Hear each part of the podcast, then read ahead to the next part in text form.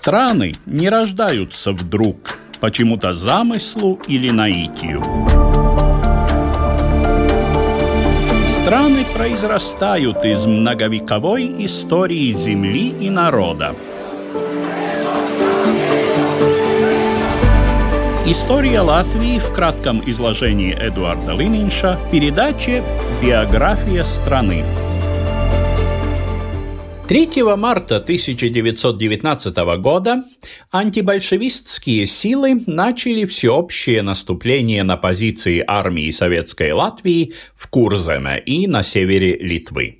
Перед началом операции под названием «Тауветер. Оттепель» в распоряжении командующего генерала германской армии Ридигера фон дер Гольца было примерно 9 тысяч солдат – из них три с половиной тысячи состояли в первой гвардейской резервной дивизии регулярной армии Германии, которая наступала по направлению к Мажейкяй, Йонишкису и Шауляй. Дальше на север оперировали примерно две с половиной тысячи бойцов так называемой «железной дивизии», одного из соединений Фрайкора – немецких добровольческих антикоммунистических формирований. В содействии с ними из Скрунды на Салдус наступал латышский отряд под командованием полковника Оскарса Калпакса в составе примерно 600 бойцов. Дальше на север располагались позиции балтийско-немецких отрядов латвийского ополчения, традиционно называемого Ландесвером – в составе примерно двух тысяч человек.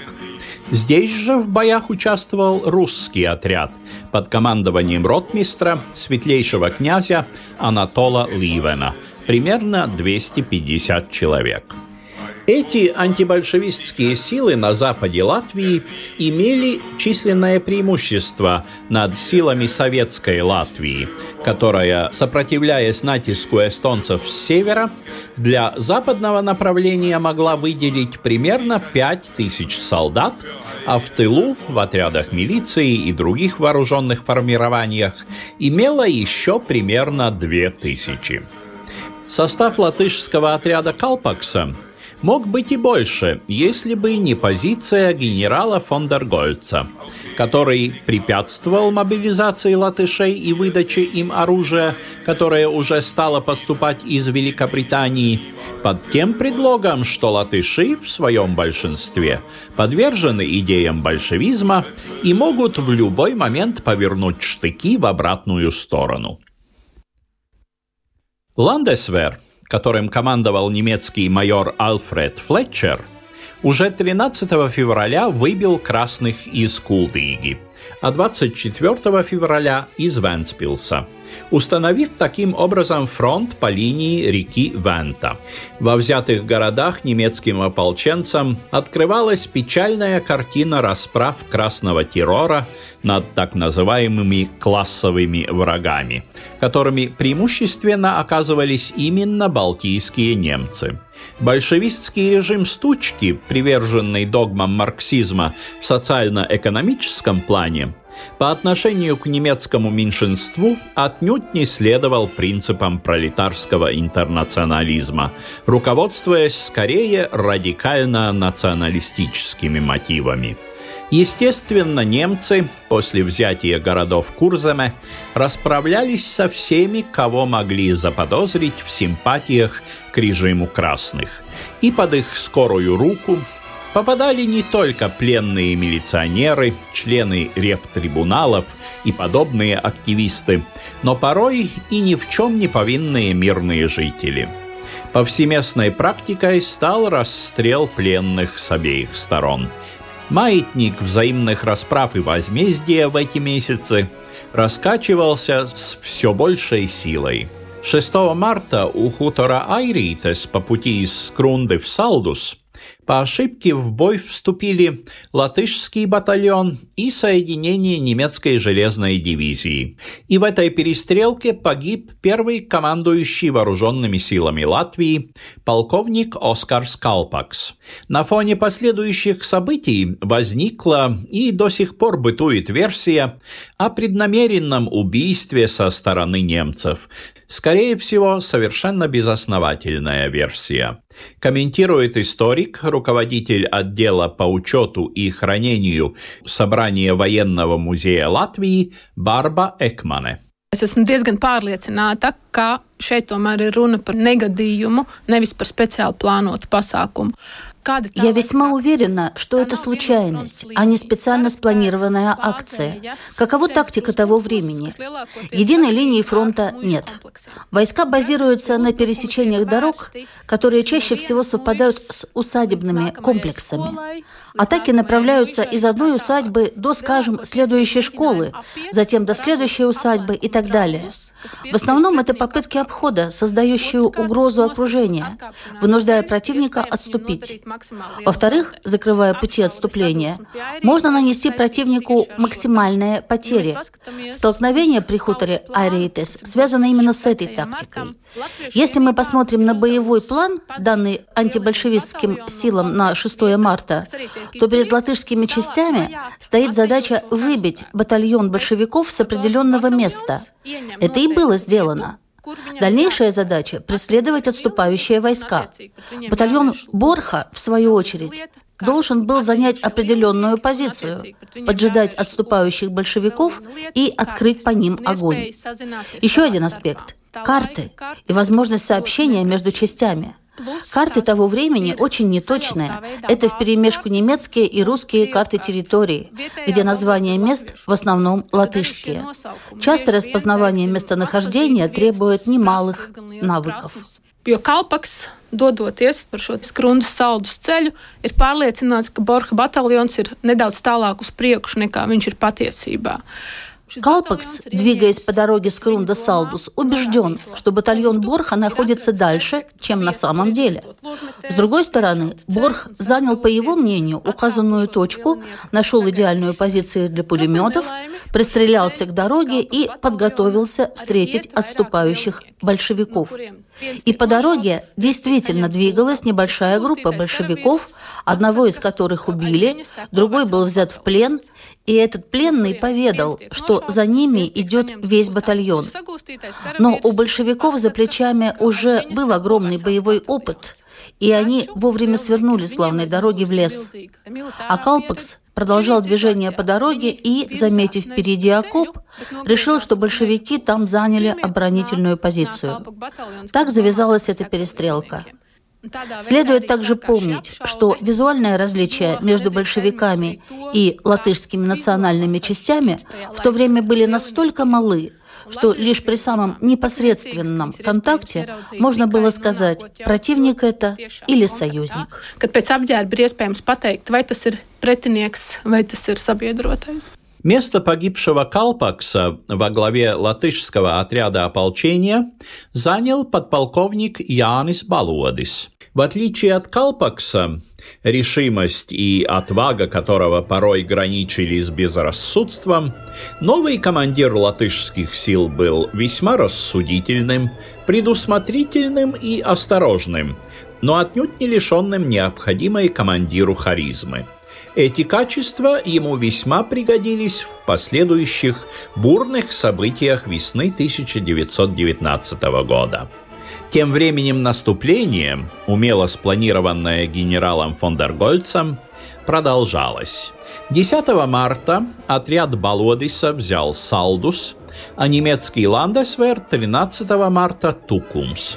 В дальнейшем предполагалось наступать на Бауску, а также выдавить силы красных с севера Курземе.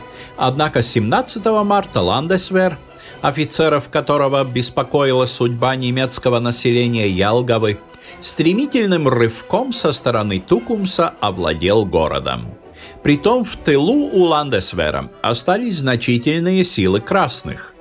Генералу фон дер Гольцу пришлось на ходу менять планы и импровизировать, чтобы спасти немецких ополченцев от окружения и возможного уничтожения. Но в конце концов все закончилось благополучно, и главный город Земгале остался в руках антибольшевистских сил. Казалось, что совсем немного отделяет наступающих от Риги. Однако тут фон дер Гольц остановил наступление. Причиной, как он объяснял, было прежде всего весенняя распутица. Однако звучали в его риторике и другие мотивы. Оптимальный рубеж обороны границ Германии от большевистского наступления был достигнут – и нет причины проливать немецкую кровь за Латвийскую республику. Временное правительство и народ которой отнюдь не расположены ни к Германии, ни к местному немецкому меньшинству. О том, что в среде офицеров Ландесвера зреет планы смещения Временного правительства Улманиса, начальник разведки латышских сил Сергейс Стапранс – информировал военного министра Залитиса 10 апреля. Но в правительстве не поверили, что немцы пойдут на такое, когда в рейде у Лепаи стояла эскадра Антанты, а в город уже прибыли британские, французские и американские представители. Однако 14 апреля бойцы перемещенного в Лепаю ударного отряда Ландесвера под командованием барона Ханса фон Мантейфеля стали разоружать и задерживать латышских солдат, а 15 апреля оказались отключенными телефоны учреждений Временного правительства. Наконец, 16 апреля 1919 года бойцы отряда Мантефеля и прибывшего из Германии отряда Фрайкора перешли к решающим действиям. Атаковали латышскую часть в Лепайском порту – захватили типографию, где печатались латвийские деньги, и государственную казну Временного правительства. При этом были убиты несколько латышских солдат. Заговорщики захватили министра внутренних дел Валтерса и министра обеспечения Блумбергса, которых, правда, вскоре освободили.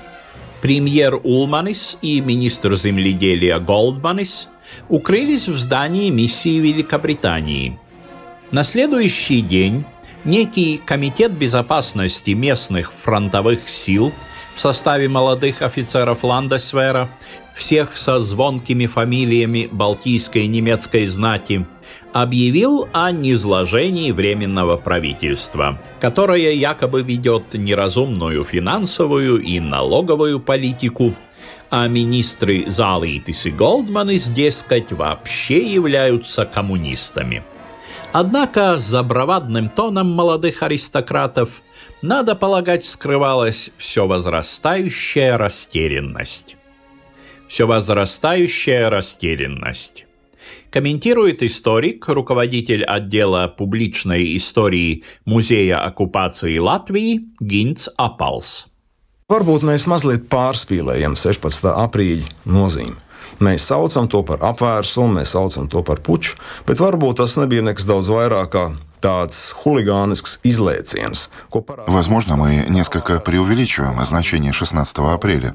Мы называем это переворотом, путчем, но, может быть, это была не более чем хулиганская выходка, о чем свидетельствует факт, что у них не было плана дальнейших действий.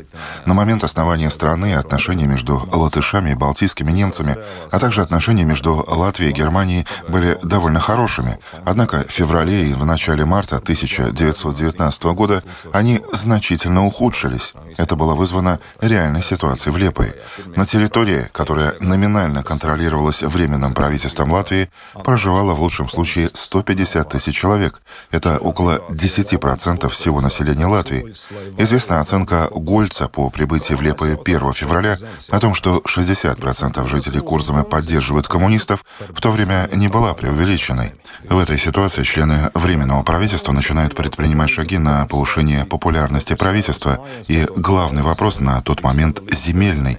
появлялись прокламации Временного правительства, а в них тексты были весьма двусмысленными.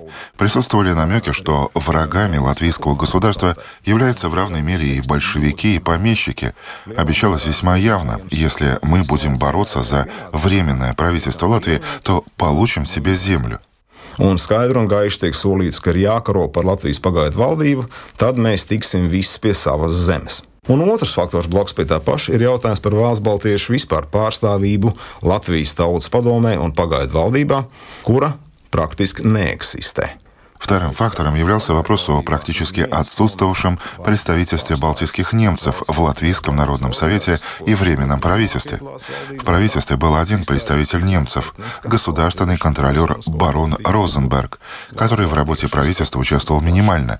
По сути, это чисто этнически латышская группа политиков общегражданского направления.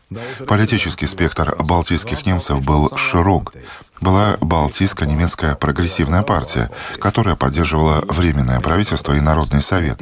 Гораздо более представительной организацией являлся Национальный комитет балтийских немцев, который действительно представлял большинство немецкого меньшинства. Их цели и требования не учитывались и при формировании аграрной политики правительства Латвии, и когда давались обещания народу насчет земли, еще в марте Национальный комитет искал возможность войти в Народный совет, в чем ему было отказано под формальным предлогом. Они подали Временному правительству меморандум с пожеланиями балтийских немцев, который также был оставлен без внимания. Все это создавало впечатление, что Временное правительство Латвии развернет политику против балтийско-немецкой общины как таковой, и особенно против немецкой знати. Следовательно, существовали объективные причины, по которым у одной части Ландесвера возникло желание выступить против этого правительства и заменить его чем-то другим, с более широкой базой, которая учитывала бы их интересы и их военную силу.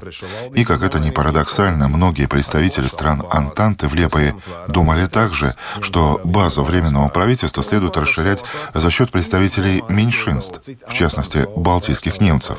ka pagaidu valdības bāze ir jāpaplašina, uzņemot viņā minoritāšu un konkrēti Vācu Baltiešu pārstāvis. Несколько иного мнения на мотивы событий 16 апреля придерживается историк, руководящий исследователь Латвийского национального архива Янис Шилинш. Manuprāt, šī Vācu Baltiešu līnija 16. апреля путча nebija нотейцоша, невелти. На мой взгляд, Балтийско-немецкая линия не имела решающего значения в путче 16 апреля. Недаром Национальный комитет осудил этот переворот и отказался участвовать в правительстве путчистов. Именно поэтому было так сложно сформировать тот кабинет. Я полагаю, что главное в истории 16 апреля — это линия немецкого генерала Ридегера фон дер Гольца, осуществлявшего здесь свою политику, а также политику определенных кругов германского правительства и интересы немецкой промышленности в использовании природных ресурсов Латвии. Показательно, что в своих мемуарах Гольц резко критикует Балтийско-немецкий национальный комитет, называя его нерешительным и мягким, поскольку комитет действительно ориентировался на сотрудничество с правительством Карлиса Улманиса. Возможно, развитие событий было бы успешнее, если правительство Улманиса более конструктивно отреагировало на пожелания балтийских немцев. Тогда их было бы труднее использовать в данных манипуляциях. К сожалению, такого не произошло, и Гольц сыграл на настроениях наиболее радикального неопытного меньшинства в балтийско-немецкой среде, особенно в кругах Ландесвера. Если посмотреть на то, кто совершает тот переворот, это были молодые помещики, которые даже толком не представляли, что делать дальше. Viņiem nebija pat īsti tādas. Baltiešiem tā bija liela traģēdija patiesībā. Tas viss, kas... Все, что произошло во время Первой мировой войны, это большая трагедия для балтийских немцев. Они потеряли свою собственность, прежнее влияние, а в случае победы большевиков был риск даже для их физического существования, потому что большевики осуществляли политику геноцида. Балтийские немцы находились в незавидном положении. Им, конечно, приходилось хвататься за любую соломинку. Я вполне понимаю те отдельные круги, которые, видя, что их интересы совпадают с интересами Гольца, по крайней мере, в краткосрочной перспективе, решили, что пойдем с ним, сделаем переворот, а дальше посмотрим, что будет. Разумеется, ничего вменяемого из этого не вышло. В дни после 16 апреля 1919 года министры Временного правительства Латвии один за другим перебирались на борт теплохода «Саратов», стоявшего в рейде Лепаи под защитой пушек союзнической эскадры. Наступил период республики на воде как эту ситуацию поэтически обозначил писатель Карлис Скалбе. Но физически, действительно находясь в плавучем состоянии, политически Временное правительство Латвии за эти недели и месяцы обретало все более твердую почву под ногами. Биография страны История Латвии в кратком изложении Эдуарда Лининша по субботам в 15.05.